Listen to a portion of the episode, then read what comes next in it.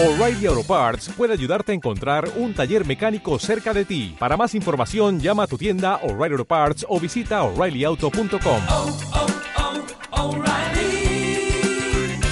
oh, Parts.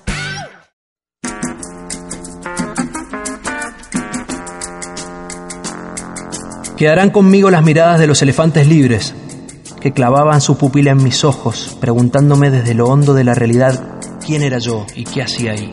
Tal vez algún día les pueda contestar. Hoy, en Preguntas de los Elefantes, aterrizamos en Egipto.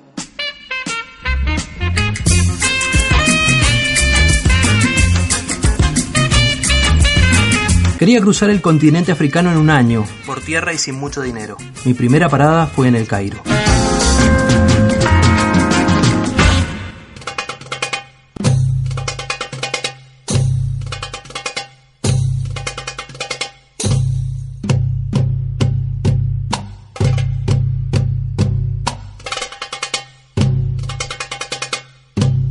El alma del Cairo, y esto es lo que la tele no mostrará, está en sus callejones con tienditas que sobreviven una al lado de la otra, con luz baja y entre los ecos de las mezquitas. Están el relojero, el carpintero, el peluquero y el zapatero, que trabajan hasta el último de sus días bajo una misma sombra. Aquí la existencia crece lenta, porque se riega a cuentagotas con pocillos de té. Hacía poco que un golpe cívico-militar había derrocado al presidente y se percibía un clima de confusión. Se vivían los últimos coletazos de la primavera árabe.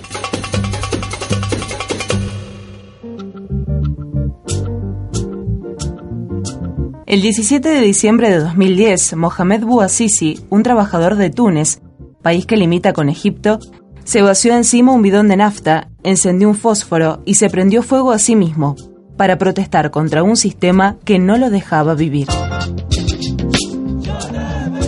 Aquella antorcha humana encendió la ira en los países árabes, gobernados en su mayoría por dictadores que despreciaban cualquier gesto de apertura.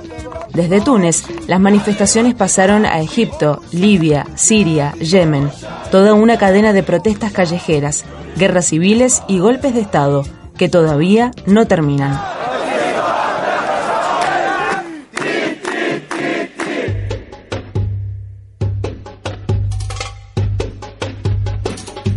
En medio de esas calles conocí a Aref, un refugiado yemení. Venía escapando de la guerra civil en su país y vivía de prestado. Hablaba perfecto español porque había estudiado química en La Habana, en los tiempos en que Yemen del Sur era comunista. Yo me llamo Aref Hassan Mehdi. Yo soy de Yemen del Sur, suriano. Eh, tengo 48 años. Estoy en el Cairo como refugiado. He estudiado química orgánica en Cuba. He terminado mis estudios en 88. Eh, ahora estoy aquí en el Cairo como refugiado.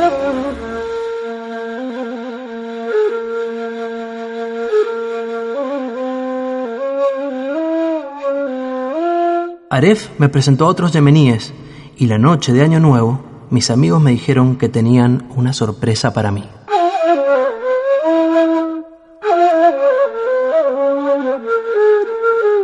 Los seguí por un callejón por el que yo había pasado mil veces, aunque esta vez dieron un giro inesperado.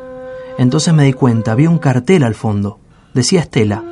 Detrás de la puerta, en penumbras, otros muchos yemeníes escapados de la guerra tomaban birra. Aref no bebía, pero algunos parroquianos caían redondos al suelo, de cabeza. Ninguno tenía un cobre, pero me invitaban a beber y a comer de todo, porque querían contarme cosas de su país.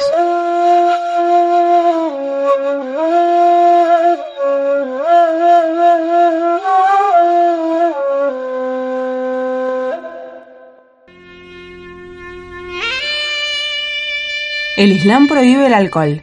Al no estar acostumbrados a tomar, muchos musulmanes se emborrachaban con el primero o el segundo vaso.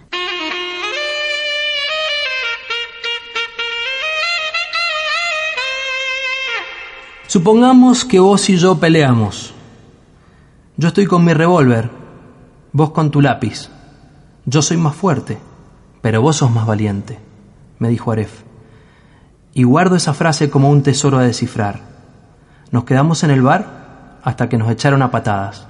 Era la primera de miles de historias que iba a encontrar en mi camino a través del continente africano.